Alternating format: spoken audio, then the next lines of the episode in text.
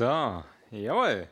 Ja, wir haben vom Warten gehört und das Warten gehört mit Sicherheit zu Weihnachten, wie der Weihnachtsbaum wahrscheinlich für viele und die Geschenke, die drunter liegen, klein und groß.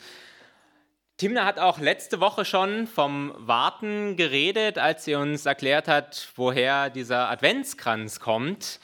Ähm, der ursprünglich 24 Kerzen hatte und jede Kerze, die leuchtet, bedeutet einen Tag weiter, der vorangeschritten ist, ein Tag näher an Weihnachten.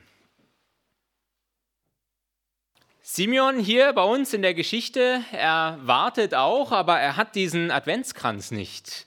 Er kann nicht die Tage zählen ähm, bis Heiligabend.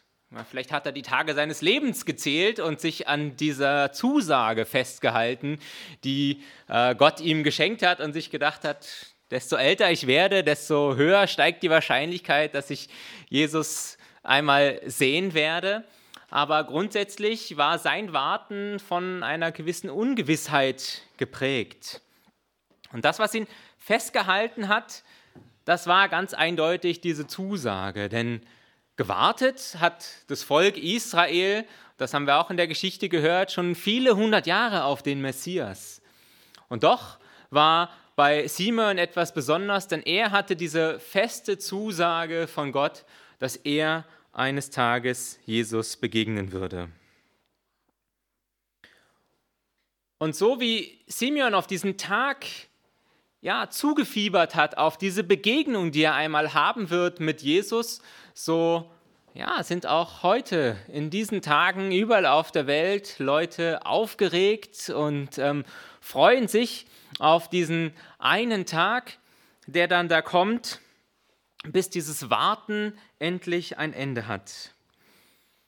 Aber, und ich denke, das ist so, die wenigsten warten heute auf Jesus. Die wenigsten warten auf Jesus an Weihnachten. Anders als es hier bei den Menschen auch gewesen ist, die uns hier in der Geschichte begegnet sind. Wir warten auf Geschenke, wahrscheinlich vor allem die Kinder. Wir warten vielleicht darauf, Freunde, Familie wiederzusehen. Auf ein schönes Essen warten wir, auf eine Zeit der Erholung, auf Urlaub. Und das alles sind keine schlechten Dinge. Es ist nichts Falsches darauf, ja, sich darauf zu freuen, ähm, auch dieser Zeit entgegenzusehnen. Aber es ist nicht das, wovon die Weihnachtsgeschichte spricht. Die Hirten auf dem Feld, die Weisen, die von weit weg kommen, Josef und Maria, Simeon und Hannah. Sie alle, sie bekommen am Ende das gleiche Geschenk. Gott schenkt ihnen an Weihnachten eine Begegnung, eine Begegnung mit Jesus. Das ist das, was sie staunen lässt, was sie glücklich macht, was sie ja ausrufen, jetzt jubeln lässt. Simon sagt, jetzt habe ich alles gesehen. Das ist das Größte. Toller kann es in meinem Leben nicht mehr werden wenn ich morgen sterbe, alles erreicht im Leben. Einmal eine Begegnung mit Jesus. Wenn Jesus einmal später älter ist, und davon lesen wir ja auch ganz viel im Neuen Testament, dann wird er viele Wunder tun. Wird er Menschen nicht nur begegnen, sondern auch ganz viel für sie tun. Und damit stellt sich auch die Frage, warum Menschen Jesus begegnen möchten. Hier ganz am Anfang, da begegnen sie ihm und ja, Jesus tut eigentlich nichts für sie. Es bleibt nur diese Begegnung. Aber wenn wir zum Beispiel im Markus-Evangelium lesen, im Kapitel 3, in Vers 7 und 8, da heißt es, Jesus zog sich mit seinen Jüngern an das Ufer des See Genezareth zurück. Aber die Menschen liefen ihm in Scharen aus Galiläa nach sogar aus Judäa, Jerusalem, Idumea und von, anderen, und von der anderen Seite des Jordans und aus Tyrus und Sidon waren sie gekommen, weil sie von seinen Taten gehört hatten.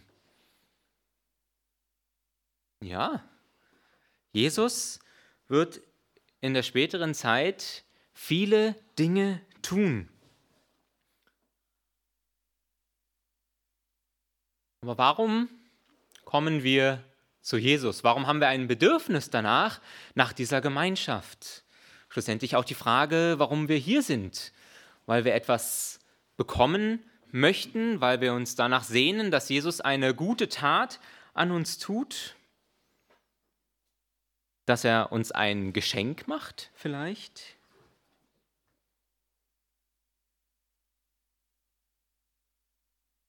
Am Anfang, diese Begegnung mit den ersten Menschen, da war klar, Jesus, dieses kleine Baby, es tut nichts, außer dass diese Gemeinschaft entsteht. Und so, ja, ist dieses erste Weihnachten auch der Urtyp dafür, was uns Jesus schenken möchte, was Gott uns geschenkt hat in Jesus. Das ist eine Begegnung mit ihm. Erst einmal vollkommen unabhängig davon, was Jesus tut. Jesus hat viele Wunder getan und er tut sie auch heute noch. Er verändert Leben von Menschen zum Besseren, aber das soll nicht das sein, was uns zieht, was uns an ihm festhält, sondern es soll dieser Wunsch sein, Jesus zu begegnen. An Weihnachten feiern wir, dass Jesus uns nahe gekommen ist. Aber wenn Jesus uns nahe gekommen ist, dann ist es auch wichtig, dass wir zu ihm kommen. So wie wir es auch gesehen haben mit den Menschen in der Weihnachtsgeschichte, die irgendwo ja zu dieser Krippe hingegangen sind. Wenn du einen Sechser im Lotto hast und im Fernsehen die Zahlen siehst ähm, und siehst, du hast diesen Schein in der Hand, dann freust du dich, weil du weißt, du bist Millionär. Aber erstmal hast du nur diesen Zettel. Wenn du diesen Zettel behältst, aber nicht hingehst zur Stelle, um ihn einzulösen, ähm, dann kannst du dich ewig freuen, aber du bleibst immer arm. Ja? Ähm, und ja, so können wir Weihnachten feiern, können ja dieses Kind in der Krippe feiern, aber wenn wir das nicht annehmen, wenn wir nicht diese Begegnung mit Jesus suchen, wenn wir nicht hingehen, um das abzuholen, was Jesus für uns bereithält, ja, dann bleiben wir arm. Da können wir das noch so oft feiern, noch so viele Jahre in unserem Leben immer wieder feiern. Es hat keine Auswirkung, keine Veränderung. Weihnachten, Jesus begegnen. Passt diese Aussage zu deinem Weihnachtsfest? Passt sie zu dem, wie wir Weihnachten feiern? Passt es zu dem, wie wir Jesus erleben in diesen Tagen? Oder geht es nicht auch ganz oft um andere Dinge? Wo es ja an Weihnachten um die Geschenke geht, gutes Essen, Gemeinschaft, Beziehung, da wird es vielleicht schwer, diese Begegnung mit Jesus wirklich zu erleben. Denn ganz gleich, wie groß die Lego-Packung ist, du die bekommst, auch wenn es 10.000 Teile sind, keines von diesen Teilen ist Jesus. Ähm, auch wenn ja, du keine Stromkosten scheust und dein Haus mit 100.000 Watt erstrahlt und leuchtet, so ist es nicht Jesus, der da in die Welt hinaus scheint, sondern es ist ja etwas, was wir tun, um ja, was wir vielleicht aus Tradition machen, um etwas zu zeigen, was wir halt einfach tun. Und ja, ganz gleich, wie viel Mühe du dir auch gibst für das Weihnachtsessen, ganz gleich, wie teuer der Wein ist, den du auf den Tisch stellst, wenn du die Flasche geleert hast, dann ist es meistens wahrscheinlich nicht Jesus, der da aus dem Boden der Flasche zu dir spricht. Wir gehen heute nicht mehr in den Stall, gehen nicht in den Tempel. Das ist was Historisches, etwas Geschichtliches, etwas, was wahr ist, aber was einmal passiert ist. Und doch hat Gott auch heute noch diese Sehnsucht danach, dass wir Jesus begegnen. Auch heute ist Jesus uns nahe gekommen, ist er bei uns. Aber wie geschieht das heute, wenn wir nicht mehr hingehen können, Jesus physisch angreifen, ihn in den Arm nehmen, hochhalten? Gott hat diese Herausforderung auch gesehen und hat uns viele Möglichkeiten an die Hand gegeben, auch heute noch Jesus zu begegnen. Durch sein Wort, die Bibel, da, wo wir auch heute noch genau wissen, wie diese Dinge damals passiert sind, wo wir auch das hergenommen haben, was wir hier in dem Theaterstück gesehen haben. Wahrheit von Gott, Dinge, die Gott wichtig gewesen sind, die er wollte, dass wir sie erfahren und wo Gott sich selber präsentiert, sein Wesen darstellt. Etwas, was wir heute nachlesen können und wodurch wir Gott und Jesus begegnen. Und ja, dieses Wort, das haben wir für groß und klein mit Bildern in moderner Sprache für Jugendliche aufgemacht, in unzähligen Sprachen, noch nicht in allen, aber in sehr vielen Sprachen. Wir haben es zum Lesen, zum Hören, klein und groß. So, es gibt für niemanden ähm, eine Ausrede, dass er diese Möglichkeit, Gott zu begegnen, nicht ergreifen könnte. Gott begegnet uns aber auch, indem er uns andere Menschen über den Weg schickt. Die Bibel sagt, Menschen, die mit Gott leben, in denen wohnt Gott. Ein Teil von Gott ist in den Menschen, die sagen, ja, ich glaube an Jesus und lebe mit ihm. Gottes Geist wohnt in uns. Und wenn wir Begegnung haben mit anderen Menschen, wenn jemand, der Gott noch nicht kennt, Begegnung hat mit so einem Menschen, dann spricht Gott durch diesen Menschen zu dir. Deswegen ist es wertvoll und wichtig, sich mit Menschen zu umgeben, in denen Gott wohnt, damit du Gott begegnest. Denn Gott ist viel zu groß, als, als dass du alleine ihn fassen könntest. Hab Gemeinschaft, such diese Beziehung, diese Nähe, diese Enge zu den Menschen, in denen Gott wohnt. So schön, dass ihr heute alle hier seid und dass wir das erleben dürfen, auch diese Gemeinschaft. Gott spricht aber auch ganz persönlich zu dir. Dafür ist es vielleicht nötig, dann in dieser Zeit einmal das Radio leiser zu drehen oder die Top 100 Weihnachtscharts, keine Ahnung was, am Weihnachtsabend ein bisschen leiser zu drehen und stille zu werden. Denn es ist schwierig, ein intimes, persönliches, tiefes Gespräch zu führen, wenn nebenbei die ganze Zeit irgendwas dudelt und rauscht und ständig irgendwelche Geräusche sind. Gott möchte dir persönlich begegnen. Gott spricht auch durch Träume oder durch Wunder, durch Umstände zu uns.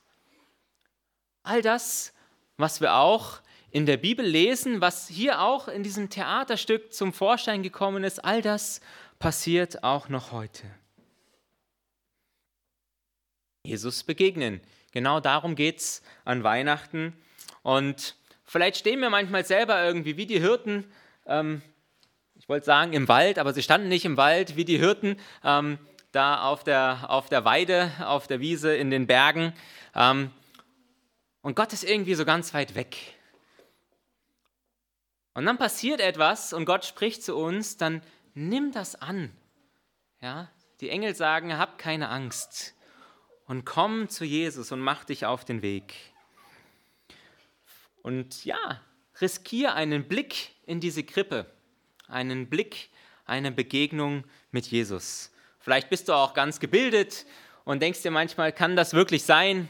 Ähm, ich stelle mir vor, die Weisen waren wahrscheinlich auch nicht besonders dumm, sonst würden wir sie nicht so nennen.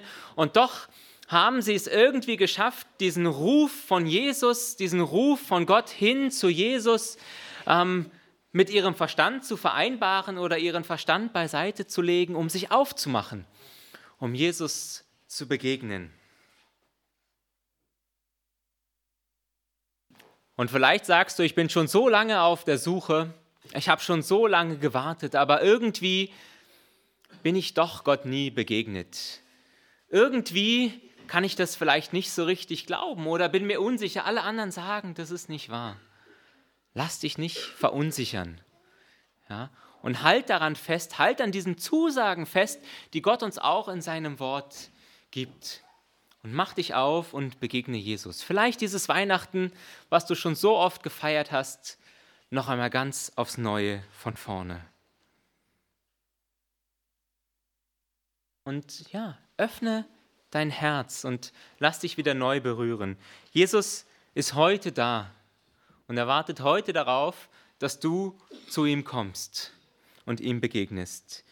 Simeon sagt, Herr, du hast dein Wort gehalten und jetzt kann ich, dein Diener, in Frieden sterben. Ich habe es mit eigenen Augen gesehen. Du hast uns Rettung gebracht. Die ganze Welt wird es erfahren. Dein Licht erleuchtet alle Völker und dein Volk Israel bringt es Größe und Herrlichkeit.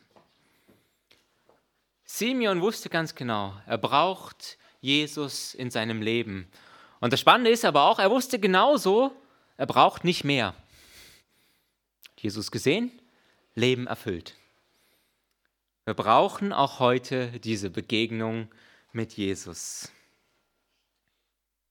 Jesus begegnen. Das ist das, was unser Leben vollkommen macht. Das ist das, was an Weihnachten geschehen soll. Gott schenkt sich selbst. Nimm es an und erfahre diesen Frieden, den Jesus dir schenken möchte. Göttlichen Frieden in deinem Leben. Amen.